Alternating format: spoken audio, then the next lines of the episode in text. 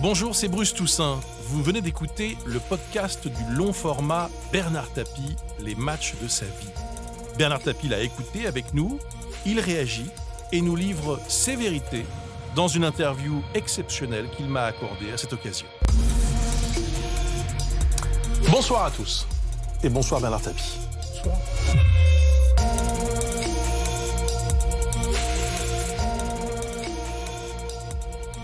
Juste J'aimerais juste comprendre pourquoi vous avez choisi de raconter ah, mais euh, alors, votre maladie. C'est comme si vous. Et ce qui vous amène d'ailleurs aujourd'hui encore à nous dire, d'ailleurs, voilà, je vis ça, je suis en train de, de me battre. Ouais, euh, on vous pose la question, puis après les mecs vous disent, mais pourquoi vous le racontez? Parce que quand à l'idée, on a su qu'il avait son cancer, chaque fois qu'il voyait un journaliste, c'est normal, il lui disait, où s'en en est votre cancer?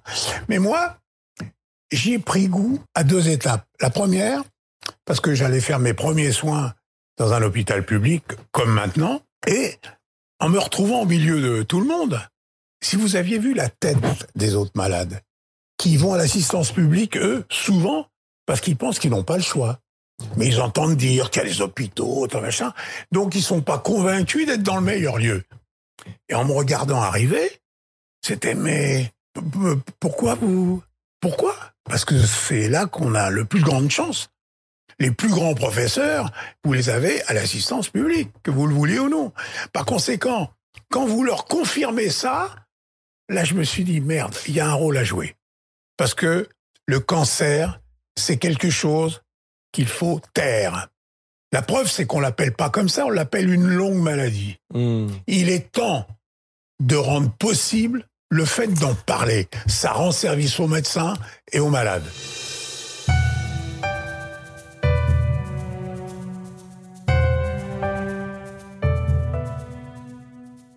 L'idée de vivre des matchs, plusieurs matchs dans sa vie. Est-ce que c'est quelque chose qui vous a freiné? C'est quelque chose qui vous a fait avancer? Voilà, je suis né. Je l'ai déjà dit, la salle de bain, c'est une cuvette et les toilettes, c'est un seau hygiénique. Et on vit quatre, comme ça, dans 25 mètres carrés, très heureux. Un père et une mère exceptionnels. Et moi, j'ai à peine 5 ans quand je vois que mon père est très intelligent. Et je vois qu'il est content d'être ce qu'il est. Alors c'est pas grave puisqu'il est heureux. Mais par contre, il est soumis à une règle d'or, c'est la soumission à la structure, à la hiérarchie. Et je suis fou de rage, parce que je le crois tellement intelligent.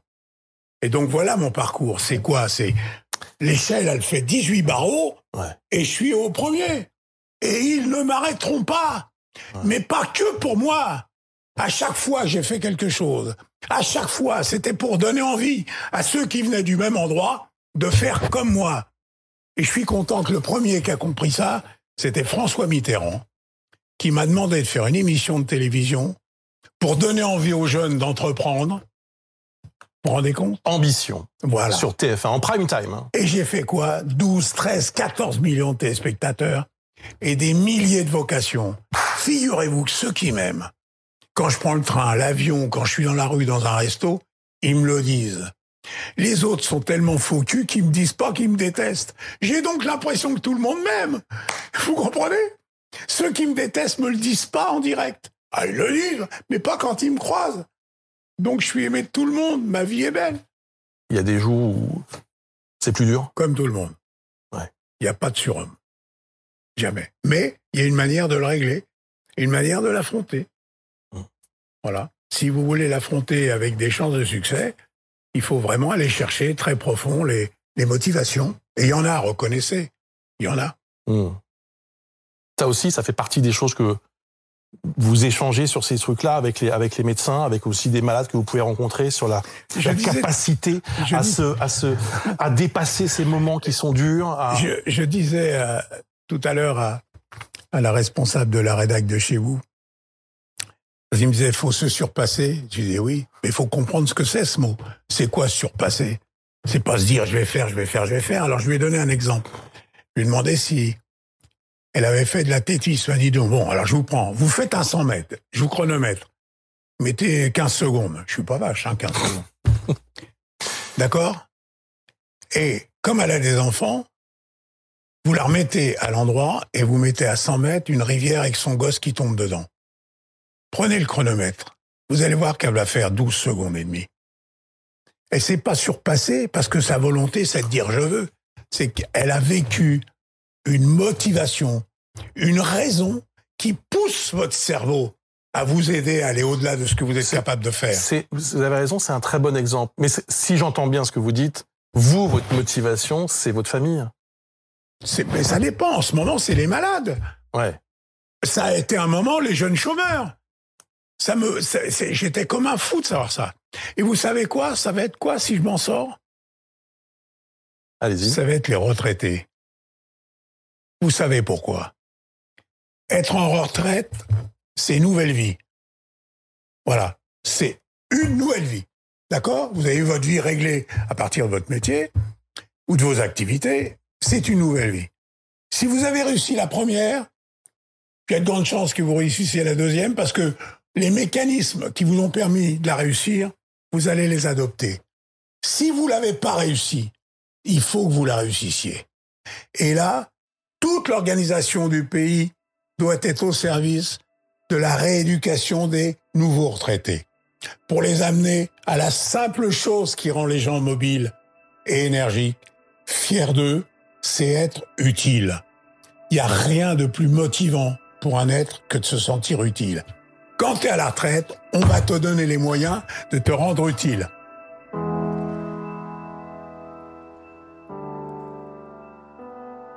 Qu'est-ce que vous répondez aux critiques qui disent que vous êtes un prédateur? On a tous des défauts. Quand on est dans les affaires, c'est pas un monde facile. Mais c'est pas la peine de dire qu'on a les dents qui traînent par terre et qu'on est des gros goinfres. Vous voyez, c'est pas du tout le sujet. Ceux qui pensent les affaires comme ça se perdent. Le jour où j'ai eu le Grand Prix, là, je sais plus quoi, euh, ils ont dit le Grand Prix de la communication. Ouais. J'avais à l'époque 30, Homme d'affaires de l'année. 34 ou 35 entreprises. Ils avaient fait un sondage auprès du personnel de Terraillon, de Louk, mmh. de La Vie Claire, etc. 75% des gens interrogés, on leur disait vous travaillez où? C'est ce qu'ils répondaient Chez Tapi. Eux, ils n'avaient pas honte de bosser chez moi, ils trouvaient que c'était flatteur. Parce qu'ils avaient une équipe qui soutenait le Tour de France, ils avaient une équipe qui soutenait l'orchestre symphonique de Chambéry, ils avaient des écoles de vente pour les chômeurs. Je veux dire, ils étaient fiers du travail qu'on faisait.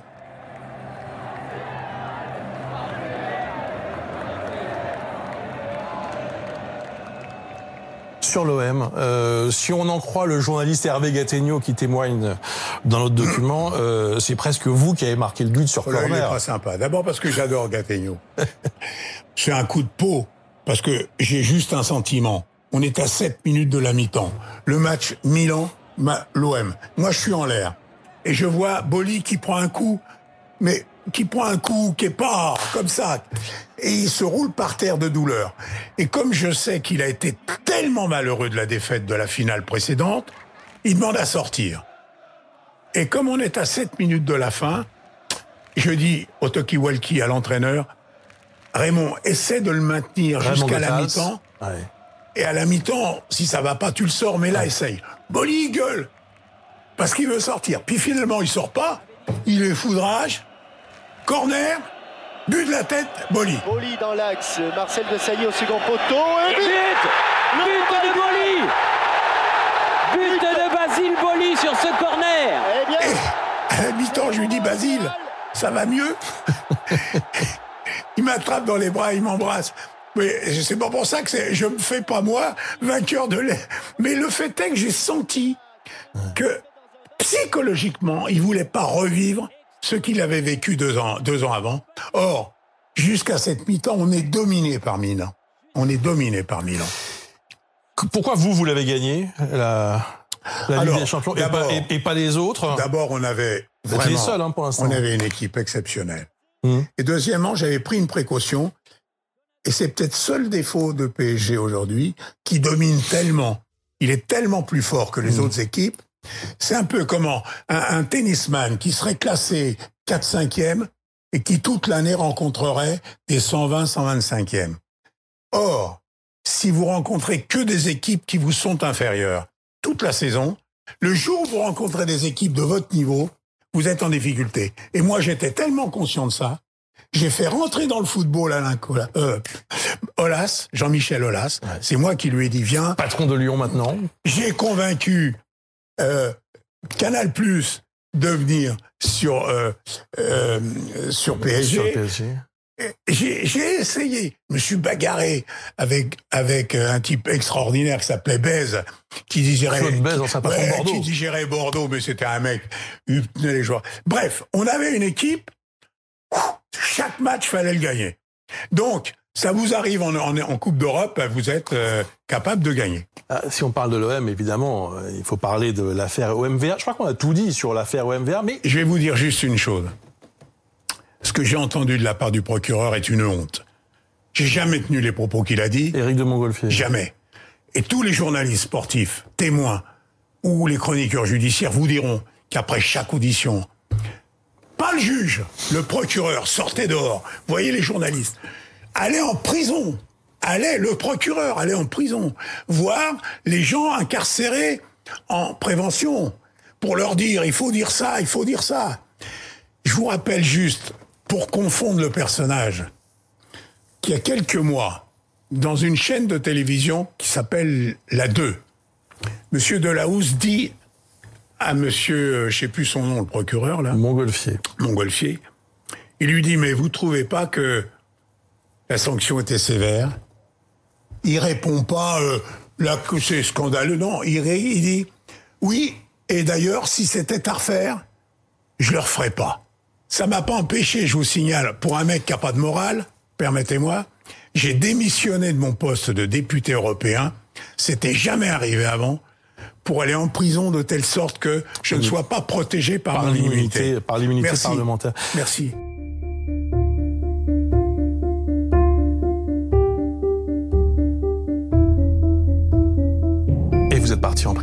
Et je suis allé en prison et ça a été... C'est dur, hein C'est ça qui a été le pire. Oh putain Vous n'imaginez pas. Et moi, enfermé dans 6 mètres carrés, en plus, pour des raisons de sécurité, je sortais pas. Donc ça a été un enfer. On avait mis au point un petit truc avec ma petite femme. Tous les... Tous les soirs, à 5 heures, on se mettait dans une configuration d'isolement et on faisait comme si on était ensemble. Et ça nous a aidé à passer le moment. Tous les soirs, vous aviez ce rituel Ouais. et ce mouvement Et avec, puis le euh, week-end, quand même, elle venait me voir à la prison. avec votre épouse. Donc c'est non, c'est très dur, c'est très dur. Le monde carcéral, c'est un monde difficile. Euh, ou même alors si, il faut. même si, euh, comme Jacques Séguéla le raconte dans, dans notre enquête, il y avait un, soutien, j'allais dire, une, oui, euh, euh, de la part de, des, des, des- détenus. euh. Je vais vous faire un aveu après coup. Ils pensaient me soutenir, ça me ça me démontait. Pourquoi? Ils me traitaient comme si j'étais un des leurs. Et il y a rien qui me faisait plus mal que ça.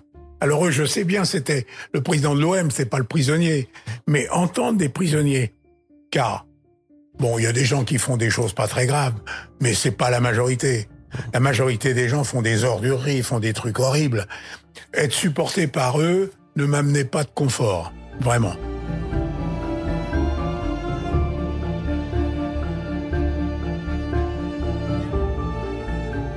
Votre carrière politique, elle est marquée euh, à jamais par cet euh, affrontement avec Jean-Marie Le Pen, cette fameuse émission sur euh, sur TF1. euh, personne veut débattre avec Le Pen, vous vous y allez. Euh, alors bon, peut-être que vous pouvez répondre euh, avec le recul à cette question que tout le monde se pose. euh, Est-ce que vous avez vraiment eu envie de lui en coller une? Ah, Évidemment. non, non, mais attendez. Non mais Euh, je, je vais vous dire. Il y avait quelque chose qui était obscène sur le fond. Ouais. Il a été un des grands, grands, grands batailleurs pour que l'Algérie reste algérienne, reste française. bien sûr.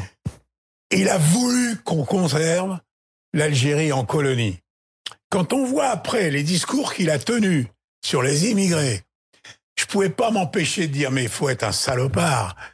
Comment vous pouvez dire vive l'Algérie française avec 6 ou 7 millions de types que vous détestez, que vous prenez pour des paresseux, pour des voyous, pour des gens qui n'ont pas de scrupules? C'est ridicule. Donc, il était normal que sur ce terrain-là, je le laisse pas aller. Et rien à voir, je le dis, avec Marine Le Pen. hein. Ah oui? Ah, rien à voir. C'est-à-dire? C'est-à-dire, euh, Marine Le Pen, c'est une femme politique, elle a des idées, elles peuvent ne pas être les vôtres, Hmm. mais jamais, jamais, jamais, elle allait sur les terrains impossibles franchir, contestant, enfin, vous vous rappelez pas, contestant les, les, les camps de concentration. Hmm. Non mais, Vous pensez qu'elle peut être présidente un jour d'ailleurs? J'espère pas parce que j'ai pas du tout ces idées, mais je pense qu'elle peut l'être, évidemment.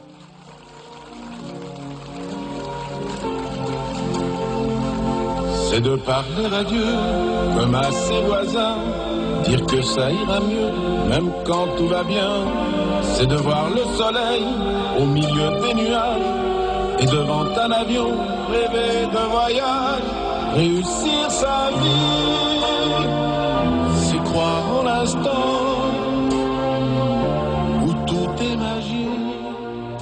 Vous savez, vous prenez un pianiste, regardez bien, un pianiste. Il fait des malheurs, il vend des disques à plus savoir. Vous voulez lui faire de mal, tiens, je te pique tes disques. Et je les brûle. Si tu lui coupes pas les mains, écoute-moi, si tu lui coupes pas les mains, t'en fais pas, il va refaire des disques. hein. Tu comprends ça? Donc, Donc, donc vous allez refaire quoi comme disque? Hein? Qu'est-ce que vous allez refaire comme disque? Eh ben, le premier que je vais faire, ça va être de rejouer le, ah, de rejouer au théâtre. Vol au-dessus d'un nid de coucou. Non, oui, parce que j'ai vu, je connaissais bien Johnny, et je l'ai pas fait savoir au-delà de ça, parce que je trouvais que c'était en image pas très bon pour lui, compte tenu de la mienne. Il a gagné plus d'un an grâce à ses concerts. Je vous assure. Personne comprenait comment. La dernière tournée des vieilles Parce en effet, la tenue allez en vie, vous avez raison. Au-delà de la propre envie qu'est la vôtre. Mais vous avez une obligation à l'égard des autres. Comme par hasard, ça vous donne l'énergie pour Donc tenir. vous voulez gagner euh, Donc, je veux encore gagner. une année, quoi. Voilà, je veux pouvoir.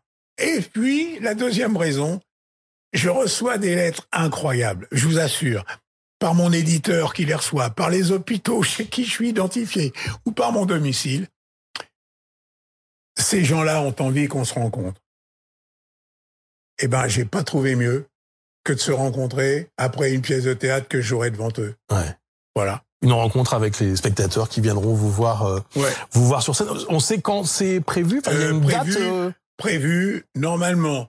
Euh, ça devrait être le 9 juillet et je crois que c'est au théâtre des Folies Bergères parce qu'il y a 1600 places. Attendez, à partir de, à partir de quand? 9, ju- 9 mai. À partir du 9 mai, 9 mai. au théâtre des Folies Bergères, C'est ce qui est prévu. 7 sur scène. C'est ce Sauf- que m'a dit mon producteur. et, Et vous n'allez pas en revenir. et le médecin, il dit Vous l'avez pas vu la première? Non. C'est un truc fou. Et le médecin, il, non, mais le médecin, il dit quoi là? Vous voulez que je vous dise? Non, mais- Je vous affirme, je vous jure sur l'honneur. Ben, je vous crois. Écoutez-moi. Je dîne juste après. Je vais, je vais essayer de me tenir parce qu'il m'a fait éclater en, en sanglots. Je dîne avec le prof qui me fait les soins euh, expérimentaux. Et il y a ma femme et il y a sa femme. Et je lui dis, dites-moi la vérité. Est-ce que je serai là pour commencer le théâtre? Il m'a pris la main. Il m'a dit, je vous le jure.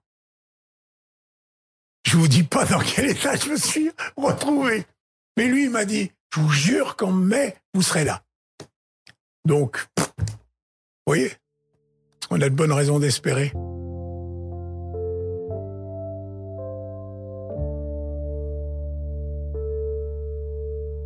Merci mille fois. Et on a hâte de venir vous voir euh, sur scène. Un mot, un mot pour terminer. Je vous laisse finir. Le mot de la fin. Cherchez pas à tout coup à réussir dans la vie. Mais battez-vous pour réussir votre vie. C'est plus important.